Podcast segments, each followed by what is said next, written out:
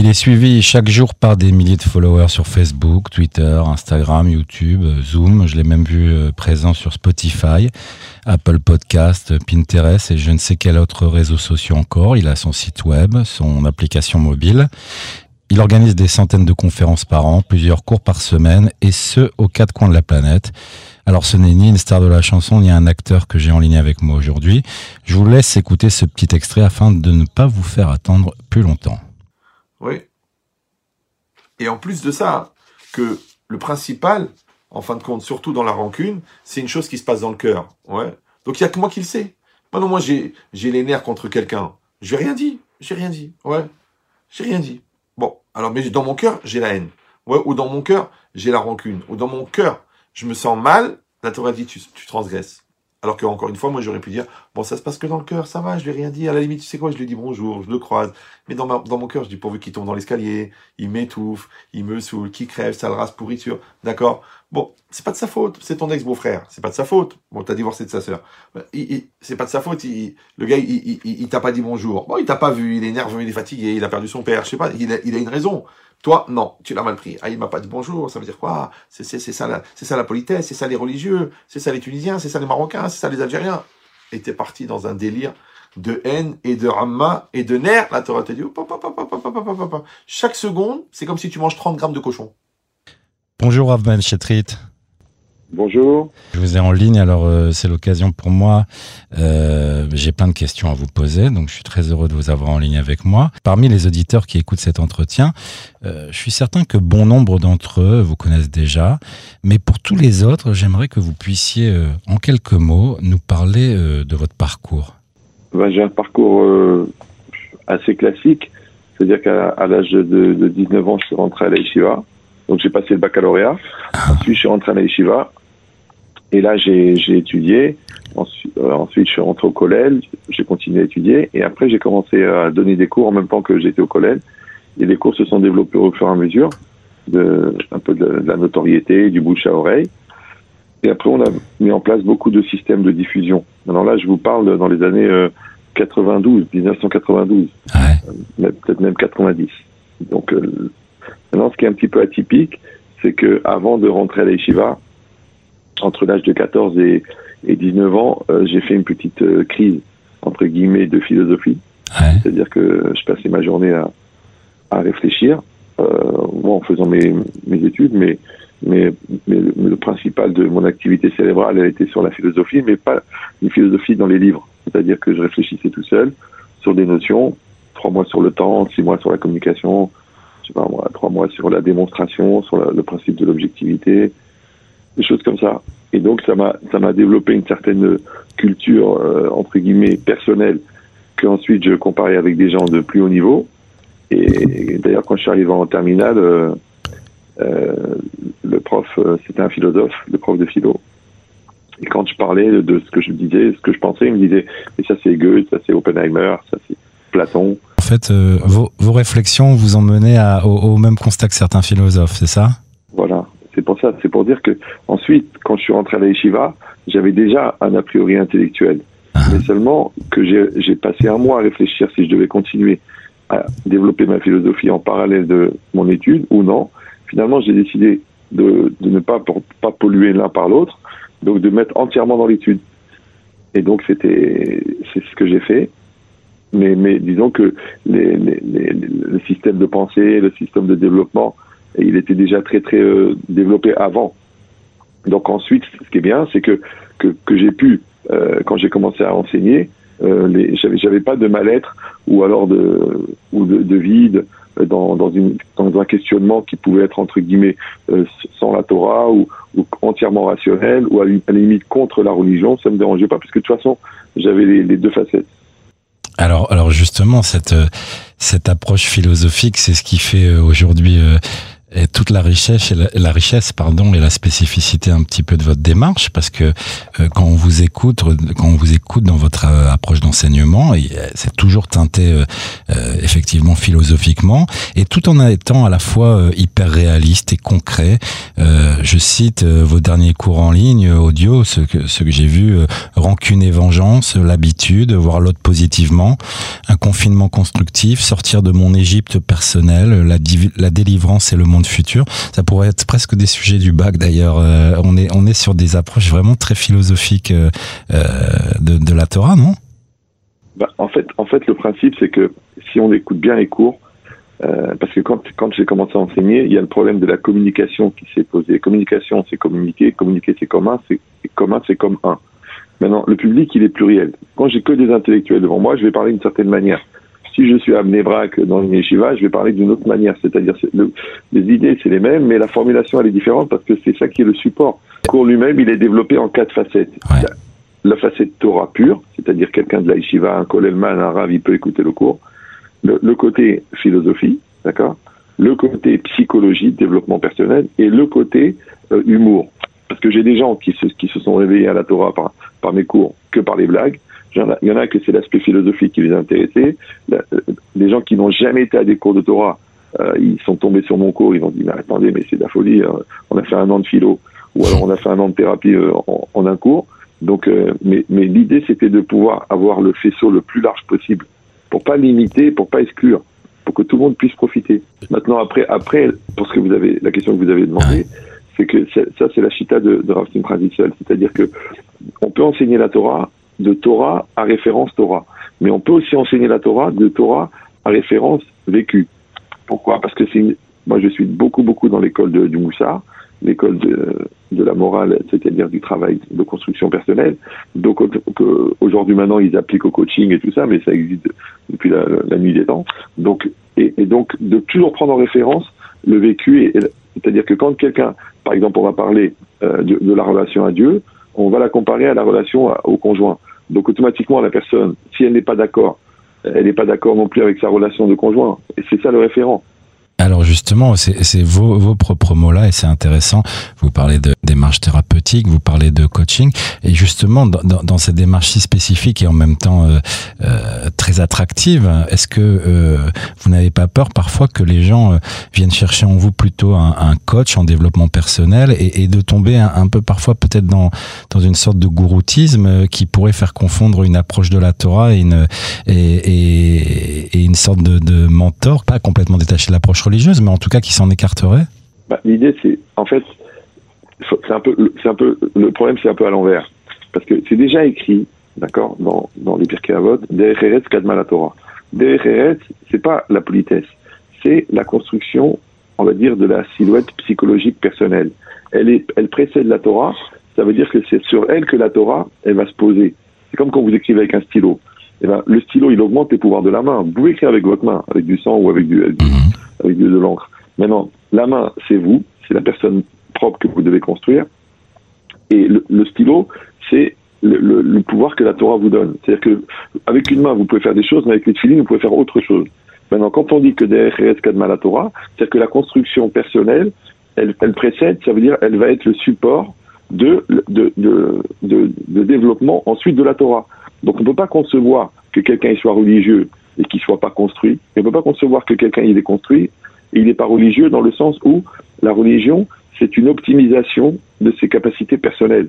Parce que si quelqu'un inclut dans le calcul, dans l'équation, l'aneshama, l'âme, il va être obligé, même l'égoïme avant, il disait, en mon âme et conscience. Donc on ne peut pas séparer les deux. Maintenant, le fait que j'ai beaucoup de gens qui se servent de mes cours. J'ai plein de coachs, des, managers, des psychologues, des psychanalystes. Il y a même des médecins qui donnent mon livre, La vie, à la place des antidépresseurs. Donc, c'est-à-dire, je sais très bien le, pouvoir qui est à l'intérieur. D'accord? Maintenant, pour l'histoire du, gourou, du gouroutisme, il faut savoir une chose. La notion de rave, d'accord, elle a existé depuis que la Torah a été donnée. C'est-à-dire qu'il y a une logique de, mentor, une logique de transmetteur. Après, c'est juste au rave de savoir si il est un, la fin du parcours, il va dire, eh ben, écoutez, ça s'arrête à moi, d'accord, voilà, vous allez vers moi. Ou alors il y a un chef de gare qui accueille le train et qui lui donne une direction pour continuer vers Hachem. Si on est dans une logique de, rave, c'est-à-dire une rave de, un rave, c'est quelqu'un qui va aider l'homme à aller vers lui, vers Hachem et vers lui-même, il n'y a pas de problème. Mais si on arrête la gare à soi-même, on dit ça, voilà, tu as trouvé la vérité, c'est moi la vérité, c'est moi qu'il faut, qu'il faut adorer, c'est moi qu'il faut aimer, à ce moment-là, c'est du gouroutisme. C'est la différence entre les deux. Maintenant que les gens viennent, encore une fois, puisque le discours est pluriel, qui viennent pour un développement personnel, parce qu'ils ont, ils ont vu euh, des, des, des, notions très importantes pour ça, ou alors qui viennent pour le côté euh, mystique et spirituel, parce qu'il y a des cours très très très spirituels. C'est-à-dire qu'il normalement, il faut 15 ans d'Ishiva pour les comprendre. Et d'autre côté, il y a des approches que des non-juifs euh, suivent, ils sont très très contents et ils adorent, et, même des musulmans, même des catholiques, et, qui me disent, mais écoutez, vous éclairez notre religion. Je dis, bon, bah, c'est un peu normal, puisque on est à la base des trois. Mais, ça veut dire que ça veut dire que c'est pas très grave en vérité que la personne vienne pour cela ou pour cela. Ce qui compte, c'est qu'après, elles comprennent que tout ça, c'est inclus. Et c'est normal.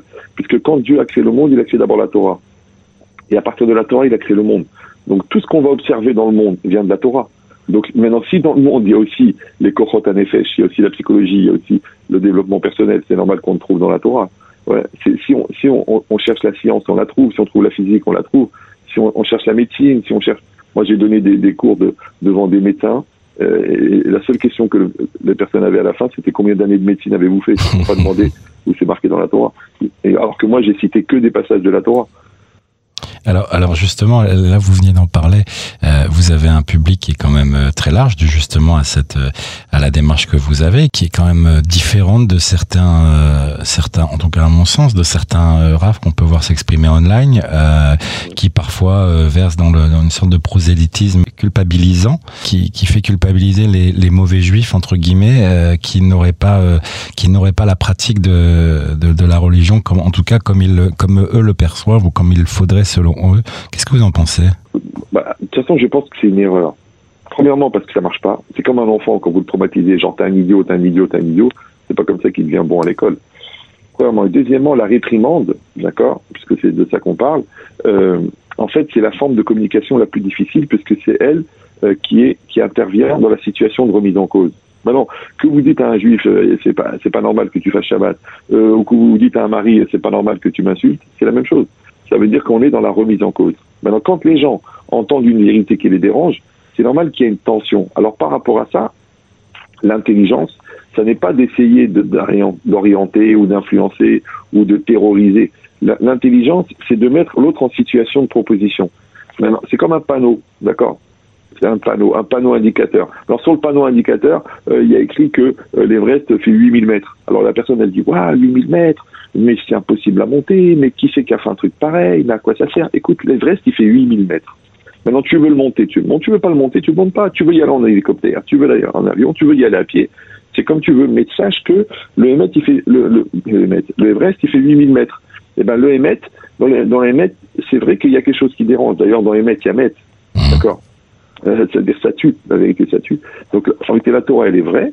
Eh ben, comme la vie. Ben, après, c'est une question de maturité. Est-ce que moi, je suis prêt à me remettre en cause pour adhérer à quelque chose de puissant ou non? Dans la Torah, elle a déjà prouvé, on a déjà des millions de rabbins euh, qui sont des sommités incroyables. On n'a pas vraiment besoin de, prouver que, la Torah, elle est vraie. Et surtout pas par la terreur. Donc après, la logique, c'est quoi? C'est d'avoir une proposition qui est assez intéressante, qui est assez intelligente, qui est assez sympathique, qui est assez conviviale, pour que la personne elle dise, eh ben tu vois, cette Torah-là, elle m'intéresse. D'ailleurs, moi, je l'ai entendu des milliers de fois. Des gens m'ont dit, bah, si j'avais su ça il y a 20 ans, ben, je, serais, religieux aujourd'hui. Même des gens, même des, non-juifs qui me disent, j'ai envie de me convertir au judaïsme. Donc, en vérité, c'est juste une logique de, qualité de proposition. Donc, évidemment que l'inverse de la, culpabilisation et de, ou alors du terrorisme, ça n'a aucun intérêt parce que d'abord, ça fonctionne que sur les esprits faibles et à court terme. Parce qu'à long terme, la personne elle dit bon, finalement, on m'a mis un couteau sous la gorge, donc ça sert à rien. Alors, alors vous, vous utilisez, vous êtes à l'opposé justement. Il y a beaucoup de, il y a beaucoup d'humour dans vos dans vos cours. Il y a, il y a vous êtes euh, Parfois, on a l'impression de voir une, un stand de piste. Vous mitraillez de vannes. Euh, on, on, est même surpris parce que euh, il vous arrive de ne pas faire dans le politiquement ou religieusement correct, vous êtes corrosif, vous interpellez vos spectateurs, vos followers. Et, et pareil, là, là où je mettais l'interrogation sur le fait que certaines personnes pourraient voir en vous plus un coach de vie, est-ce qu'on est-ce qu'on vous assiste pas, est-ce qu'on n'assiste pas à vos cours, en tout cas online, euh, comme on vient assister à un, à un show? Oui, c'est possible. Parce qu'encore une fois, moi, je prends le faisceau le plus large au niveau communication. Maintenant, l'humour, c'est quoi? Il y a, peut-être une vingtaine d'années, on était dans la même position. Un journaliste qui posait la question et qui me disait J'aime pas du tout votre style, il y a trop de blagues, c'est pas l'esprit de la Torah et tout ça. C'était intéressant parce que c'était une personne qui n'était pas religieuse. J'ai pensé que sa référence de Torah, c'était des curés. Mais bon, moi, je lui ai dit Écoute, moi, le but, je lui ai dit je, Mais à quel cours vous assistez? Moi, elle m'a dit un rabbin. Je lui ai dit Mais il y a combien de personnes dans ce, dans ce cours? Elle m'a dit On est trois. Ok, j'ai fait Moi, j'ai 300 personnes en moyenne dans les cours. Premièrement. Deuxièmement, c'est des jeunes. Troisièmement, le jeune, il a une capacité de, de concentration à peu près de 3 à 4 minutes. Donc ça veut dire que pour pouvoir le tenir une heure et demie sur un seul sujet, il faut ce qu'on appelle du lubrifiant, comme dans un moteur. Si vous mettez que de l'acier, d'accord eh ben, le moteur il casse parce qu'il n'y a pas d'huile. Si vous mettez que de l'huile, eh ben, c'est une friteuse, donc ça sert à rien. Donc on est obligé de mettre en fait un rythme, comme je vous ai dit, Torah, psychologie, philosophie, humour, qui va, qui va maintenir la personne en éveil. Maintenant, il faut savoir une chose dans la compréhension, je ne sais pas si on a vraiment le temps d'expliquer ça. On a, on a le temps, on a le temps. C'est que ce qui fait qu'on a compris quelque chose, c'est pas le fait qu'on a suivi une démonstration, c'est le fait que cette, cette démonstration nous a obligés à rester concentrés sur le sujet. Maintenant, quand on est dans une démonstration et qu'on dit que A implique B, B implique C, C implique E, E implique F, en vérité, on pourrait comprendre que A implique implique F. Mais comme on est paresseux mentalement, donc on n'arrive pas à se concentrer. Ça, c'est des choses que j'ai réfléchi avant de rentrer à D'accord? Maintenant, en fait, la démonstration, elle sert à, laisser la personne concentrée. C'est-à-dire que si il faut une heure pour comprendre que A égale F, mais la personne, elle n'a pas la concentration qu'il faut. Donc on crée une démarche de démonstration qui oblige la personne à rester concentrée. Maintenant, si la personne était honnête et concentrée, on pourrait lui dire bien, voilà, c'est ça, c'est A. T'as compris? Il dit ouais, ça c'est F. T'as compris Il dit ouais. Et, et qu'est-ce qu'on pense des deux? Il dit mais c'est la même chose. Voilà. Donc en fait, le, toute la démarche, c'est de maintenir le cerveau en éveil, en intellect actif pendant une heure et demie. Au bout d'une heure et demie, la personne, elle a compris des notions dans la Torah qu'elle connaissait pas. Elle a fait une démarche personnelle, parce qu'il faut savoir que c'est pratiquement de la thérapie de groupe. Mmh. C'est-à-dire que les gens, moi, mon projet à moi, c'est pas d'enseigner, parce que les gens, ils ont déjà les cours enregistrés. Moi, mon projet à moi, c'est, c'est en fait, c'est d'accompagner dans une, une aventure intellectuelle, pour les gens qui ne connaissent pas, et une aventure personnelle au niveau de la thérapie, entre guillemets, c'est que les gens, il faut qu'ils gagnent 10 ans dans le cours. C'est-à-dire que au niveau maturité, au niveau prise de conscience, au niveau remise en cause, il faut qu'on gagne 10 ans. C'est que le but, c'est qu'à la fin du cours, la personne, elle soit différente à l'entrée du cours. C'est pour ça que j'ai plein de, de, de, thérapeutes ou de comportementalistes qui me disent mais Ria, mais tu fais des séances de comportementalisme. c'est que les gens, ils rentrent ils rentrent avec une certaine idée, ils sortent avec une autre. Et pas dans une logique de manipulation, mais parce qu'en fait, on a ouvert le chemin et eux, ils ont juste à suivre la démarche. Mmh. Maintenant, pour pouvoir tenir en éveil quelqu'un pendant une heure et demie, en fait, il faut, et, surtout dans un public pluriel, parce que moi, si j'avais que des intellectuels en face de moi, j'ai pas besoin de faire de blagues. Les gens, ils sont venus pour réfléchir.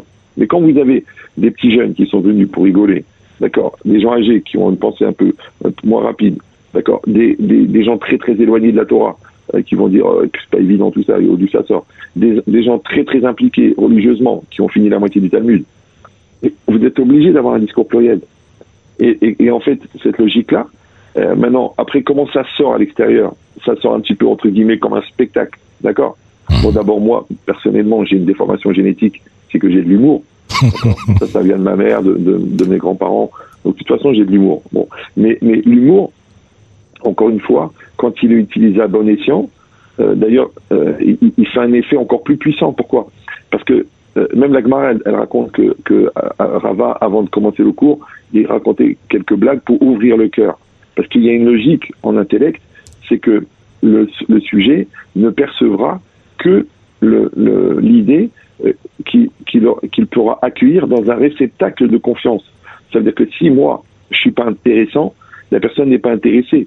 Maintenant, si la personne n'est pas intéressée à suivre la, lignée d'après parce qu'elle est fatiguée de l'idée d'avant, donc elle ne pourra pas suivre. Maintenant, dans ce côté-là, entre, la démonstration intellectuelle et le, charme, ouais, il y a une logique qui s'appelle la conviction qui fait que la personne, elle va être intéressée à suivre. Après, maintenant, après, c'est juste de décider où est-ce s'arrête l'humour et où est-ce qu'il commence la dérision. Ça, c'est l'intelligence qu'il faut avoir. vous, êtes, vous êtes dans l'humour et vous êtes aussi, encore une fois, dans cette démarche.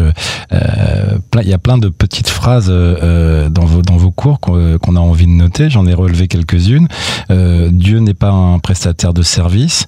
Euh, Rabbi, je veux rencontrer un avion de chasse. Pourquoi tu es un porte-avions, toi? Quand on ne sait pas quoi faire, on ne sait pas quoi être.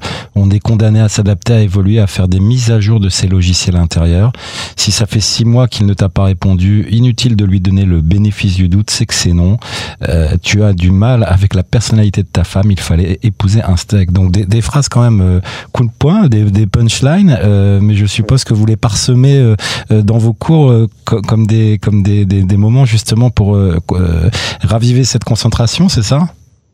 Bah, il y, a, y, le principe de la concentration, et puis aussi que des fois, le, sujet, il est tellement large et tellement abstrait que la meilleure manière d'oublier ce qu'on vient d'entendre, c'est d'entendre quelque chose de nouveau.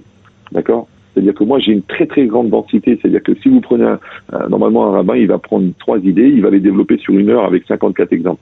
Moi, je prends trois idées par minute. Donc, si les gens prennent des notes, il n'y a pas de problème. D'ailleurs, je leur dis, je leur dis moi pourquoi j'enregistre le cours, c'est que les gens entre guillemets intelligents, ils vont prendre le temps ensuite de, de, le réécouter, de le mettre par écrit. Et quand vous verrez toutes les phrases fondamentales que vous allez recevoir, eh ben, vous allez partir avec un vrai, outil numéro un. Et numéro deux, un process d'évolution. Maintenant, pour les gens qui n'ont pas cette discipline de, prendre des notes, je dis même s'ils retiennent une phrase, maintenant que ça soit une phrase par une blague, je vous dis, j'ai des gens qui sont qui ont fait tchouva par la blague. S'il va retenir une phrase philosophique, s'il va retenir quelque chose qui va l'accrocher. Une fois, j'avais fait un cours sur la sainteté, et la, la sainteté, c'est un rapport d'indépendance à la à la matière, d'accord? Et, et, que et, et puis euh, j'ai expliqué le rapport qu'on entretient avec la matière, avec la théorie du professeur Lorenz. Est-ce que c'est l'homme qui influence la matière ou la matière qui influence l'homme? Sous prétexte que la matière, elle a une conscience. Et j'ai dit que quand tu manges le steak, en fin de compte, c'est le steak qui te mange ou c'est toi qui manges le steak. Et il y avait un cuisinier dans la salle. Moi, je ne le savais pas. C'est-à-dire un cuisinier, un chef mmh. qui a fait passer toutes les écoles et tout. Il est venu me voir à la maison je ne le connaissais pas maintenant. Il tape à la porte, j'ouvre la porte, il, il, m'a dit, je vous préviens, je suis pas un steak. c'est le gars, c'était bon, aujourd'hui il est religieux, mais encore une fois, c'est une accroche, d'accord? Et, premièrement, et puis c'est plus facile de retenir une phrase comme ça, comme vous, vous en avez noté, les gens, ça les marque. C'est-à-dire, sur un cours d'une heure et demie, j'ai des gens qui ont pris conscience, qui, ont sauvé, leur couple, qui sont qui sont adressés, qui ont récupéré une, relation avec leurs enfants, ou qui ont arrêté de la drogue, ou, ou qui ont fait une teshuva complète, sur la base d'une phrase. C'est une question de mémotechnique. Des fois, une image ou une phrase, c'est plus facile à retenir que tout un raisonnement. Alors justement, dans les, dans les différents types de personnes qui, qui viennent vous voir ou qui assistent à vos, à vos cours en ligne, euh, pour la petite anecdote euh, personnelle, euh, il faut quand même que je raconte que je suis pas particulièrement religieux et c'est un doux euphémisme et je suis tombé donc par hasard il y a quelques mois sur l'un de vos cours en live sur Facebook. J'ai failli zapper évidemment immédiatement, mais je vous ai je vous ai entendu, j'ai entendu deux, deux, deux ou trois de vos sorties qui m'ont amusé, ça m'a donné envie de continuer à vous écouter et quelques mois plus tard, j'ai pas honte de le dire, je vous écoute parfois en train de préparer à manger, parfois en, avant de m'endormir, parfois au boulot. est-ce que est-ce que un je suis la cible que vous visez Et deux, est-ce que c'est votre façon de m'empêcher de m'assimiler? De toute façon, entre guillemets, je suis pas dans une logique de cible. Ouais, parce je je suis pas un chasseur, de tête. Non, c'est de, c'est de faire une proposition. Parce qu'en réalité, tout, tout ça, ça part de quoi? Ça part qu'à l'époque, à 35 ans ou 40 ans, quand j'étais à la Yeshiva et que j'ai commencé à donner des cours, je me suis rendu compte qu'il y avait plein de choses dans Paris. Moi, à l'époque, dans Paris. Ça veut dire euh, il y avait une page de Tania, euh, découverte du Talmud, euh, Israël contemporain, la médecine et le judaïsme. Mais c'était tellement mélangé, je me suis dit, mais comment les gens, ils vont avoir, entre guillemets, un process éducatif du mental dans la Torah pour avoir une compréhension claire? Donc j'ai fait ce travail de vulgarisation qui est un travail de proposition. D'accord? Maintenant, encore une fois, j'ai des gens qui ont fait 30 ans de collèle et qui écoutent les cours aujourd'hui, d'accord? J'ai des gens qui savent même pas lire, qui ont découvert qu'ils étaient juifs par erreur, d'accord? Euh, et, qui, me, disent, écoutez, j'adore les cours. Ou alors c'est des, non-juifs, des amis à eux qui leur ont dit, mais comment t'écoutes pas pas Ben Chetrit? Donc ça veut dire que l'échantillonnage, il est très large.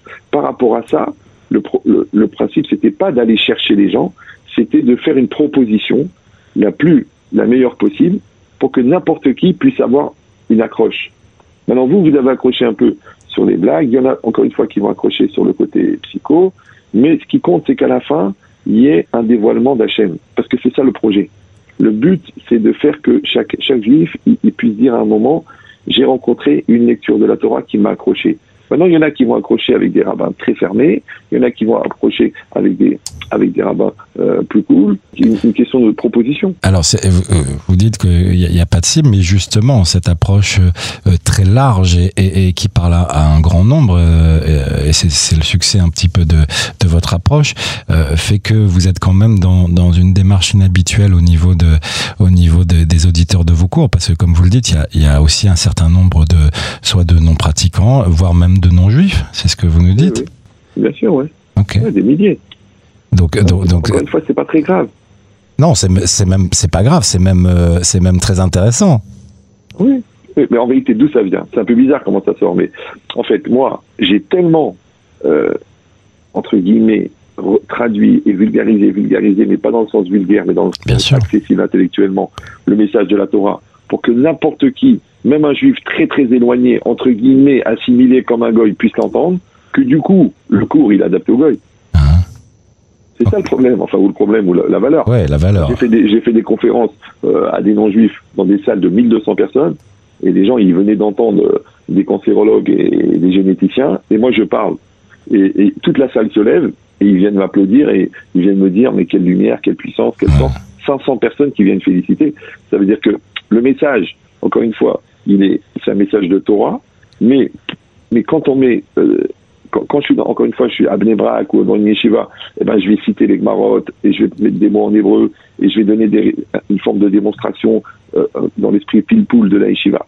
Mais quand je suis en face de gens qui sont, euh, qui sont très très éloignés et qui n'ont pas, encore une fois, euh, le réceptacle intellectuel, parce que vous avez bien compris que si vous parlez pas le japonais, ça sert à rien que je vous parle en japonais. C'est sûr. Donc moi, je vais, je vais parler une langue universelle que tout le monde peut comprendre, et, et, et encore une fois avec un niveau d'adaptation au public, parce que quand je, même quand les gens me demandent de faire une conférence, je demande quelle est la moyenne d'âge, quel est le niveau intellectuel, d'accord, euh, si c'est des professions libérales ou des gens plus simples, et, et le niveau de religion. Et en fonction de ça, je fais.